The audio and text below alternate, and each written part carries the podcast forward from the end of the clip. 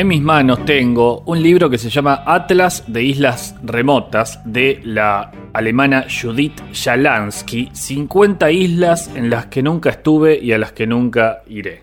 Escuchen lo que pesan estas páginas. Es un libro precioso, ahora les voy a leer un fragmento de, de lo que será el prólogo, porque después son varios capítulos muy pequeños sobre las islas en concreto.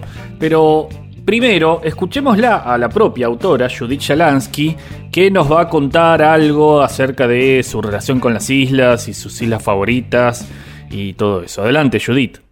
Hallo, mein Name ist Judith Schalansky, ich bin Schriftstellerin und Buchgestalterin. Mi nombre es Judith Schalansky, soy escritora y diseñadora de libros.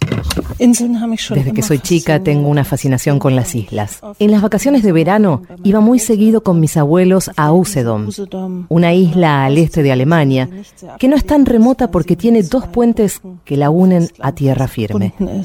Unten ist. Meine Lieblingsinsel in dem Buch ist die Campbell-Insel. die zu Mi isla favorita del libro es la isla de Campbell.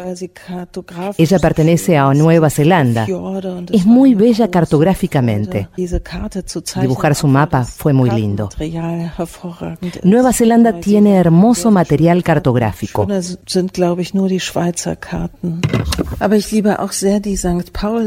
También me gusta mucho la isla de Saint Paul, una isla muy ventosa en el Océano Índico que pertenece a Francia.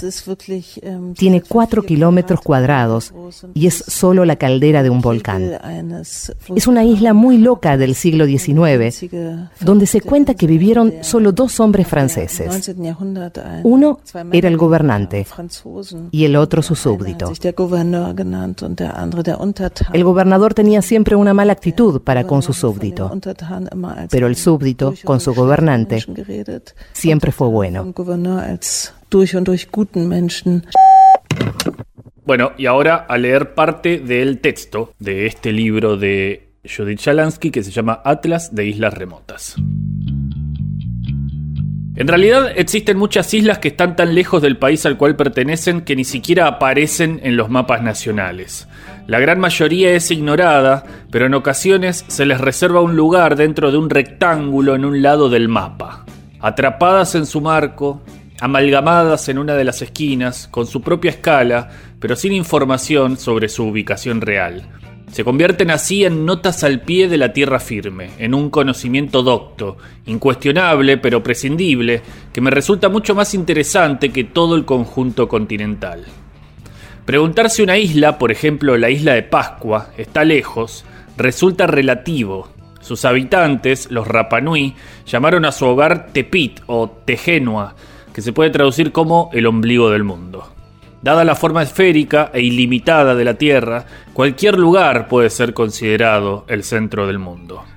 Solo desde tierra firme resulta posible pensar que esta isla, creada por volcanes ahora extintos, se encuentra lejos.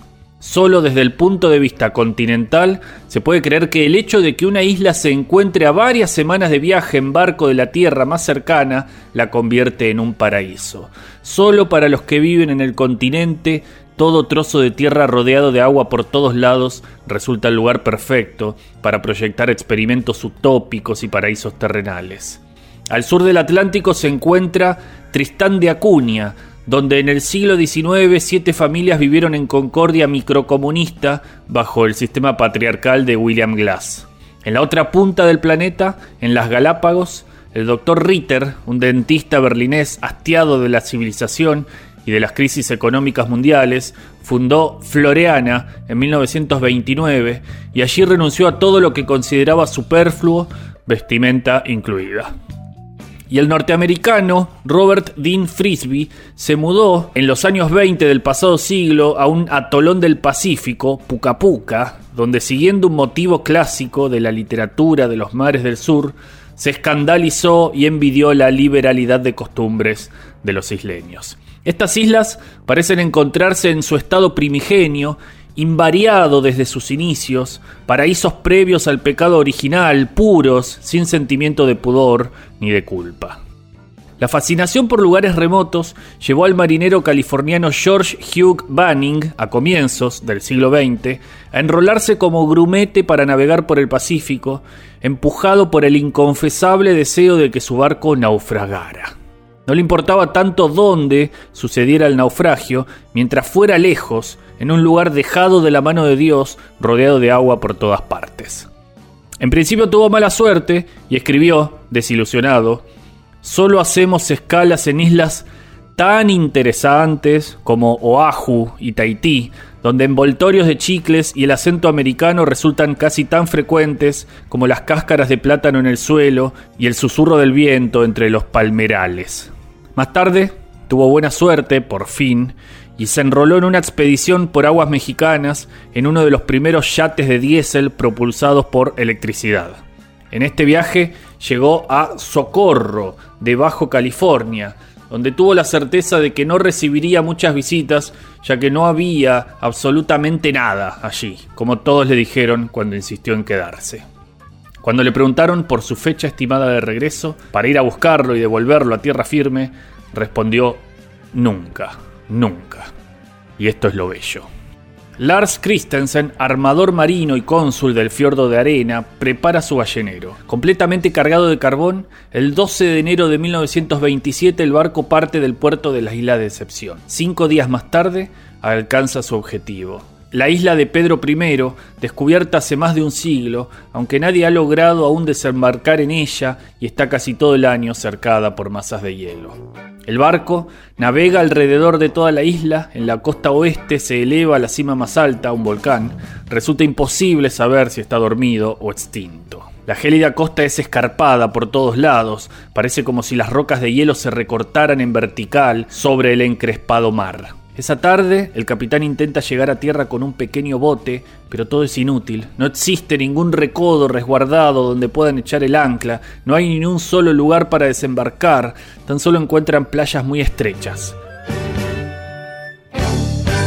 formadas por glaciares y guijarros negros que alargan sus lenguas hacia el océano. Llegar a tierra es imposible, pero para poder mostrar algo a su regreso, para que su viaje no haya sido en vano, recogen fragmentos de piedras en la orilla. No se puede decir mucho más sobre una tierra que nunca ha sido pisada por nadie.